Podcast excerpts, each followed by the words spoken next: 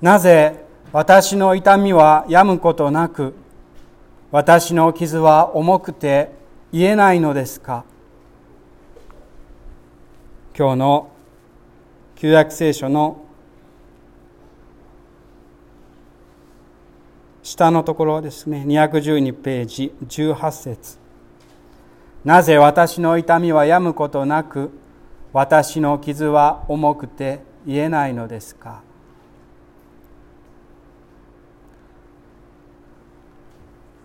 牧師ですのでおそらく皆さんよりも少しは多く人のためにお祈りしに行くということがあります。大体は病気の人または高齢で病気の人つまりもう治らない可能性があるという。またはどうしようもない障害の中にある人たち。牧師ですので一生懸命お祈りいたします。神様どうかこの人の体を癒してください。そしてまあ一生懸命お祈りするんですけれどもやはり祈った後には少しまあ疑いと言いましょうか。自分の力のなさと言いましょうか。それは神様の力のなさとは関係ないんでしょうがそういう思いが残ります。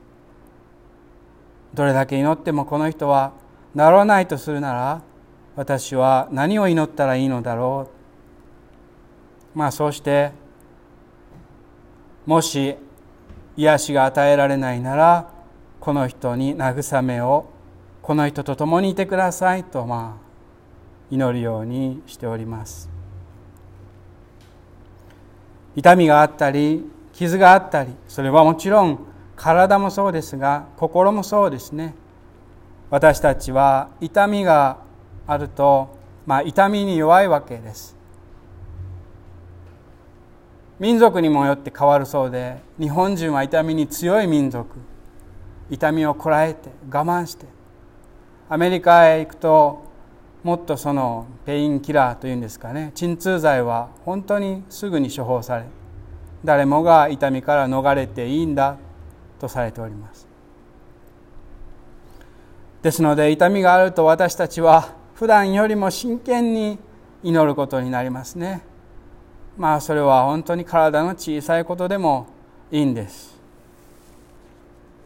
本当に小さいことで例えばまあ私の体が悪くなるととても、うん、あの便秘になるんですけれどもトイレでうう祈りながら痛みから解放してくださいというそういうお祈りをすることもあります。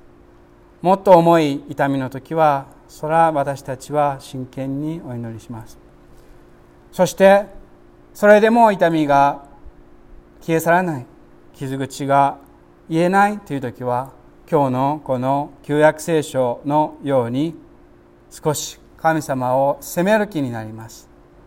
なぜ私の痛みは止むことなく私の傷は重くて言えないのですか？なぜ教会行ってるのにこんなことになるんですか？なぜうちの家族だけこうなるのですか？そしてこの「なぜ」がたくさん神様に訴えてもそれでも何も変わらない場合はだんだんと神様に対して神に対して祈りに対して自分の神と心の関係という魂に対して無関心になっていきます。この無関心こそが私たちの祈りの生活を最も傷つけるものです。神から離すものですね。今日の福音書では有名なところですね。十字架の道というのをイエス様は説かれます。サタンよ引き下がれ。人のことでなく人のことではなく神のことを思え。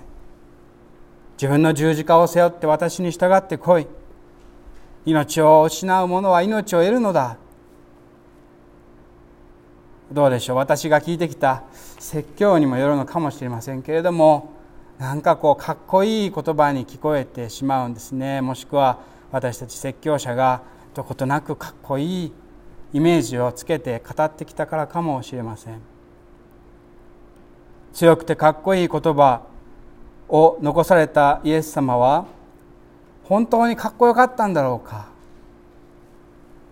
イエス様という人は自分の痛みから一切逃げず疑わず責めず確信持って力強く苦しみを我慢されたお方なんでしょうか？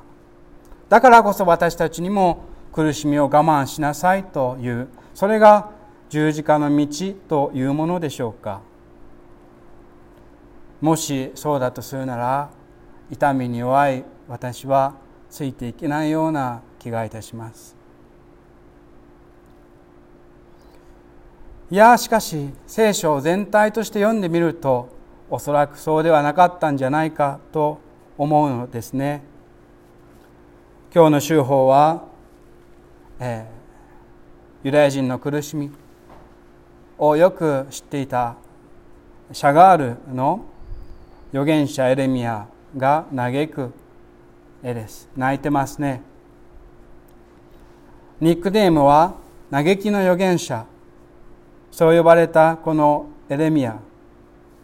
イエス様ももちろんエレミア書をそらんじるまで暗記するように読んで自分の人生の指南もしくは自分の祈りの言葉にされたと思います旧約聖書はイエス様の心です.イエス様はおそらくこのエレミアのようにいやおそらくではなく確かにゲッセマネで痛みが止むことを願われました。もしできるならばこの杯を取り除いてください。痛みを取り除いてくださいとイエス様は祈られ祈られました。そしてとうとう最後まで癒しがない。自分はこの傷を背負ったままだと悟った最後の瞬間。十字架の上でイエス様はまた福音書によると神様を責めたのです。なぜなぜと神様を責めたのです。だからかっこよく我慢して苦しみを耐えていったということとはちょっと違うようです。嘆きの預言者エレミアのように泣きながら嘆きながら責めながら逃げながらしかし自分の神様の示す道を歩んでいかれたもしくは引きずられていった。そのような歩みだったのではないでしょうか。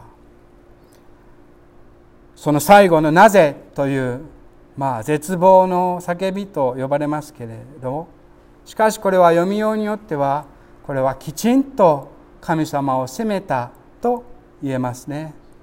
なぜですか？というのはあなたは私を助けてくれるはずです。という信頼の裏返しです。だから無関心ではないわけです。完全に神に祈る語りかけることをなしなくして死んでいったのではなく最後まできちんと神様を責めてということはつまりその裏返しで神様への信頼を決して忘れることなく絶望の叫びを上げながら神にきちんと見つめ合って神様をきちんと見つめて死んでいかれたのです。イエス様は痛みを生きて悩みながら生きていかれました。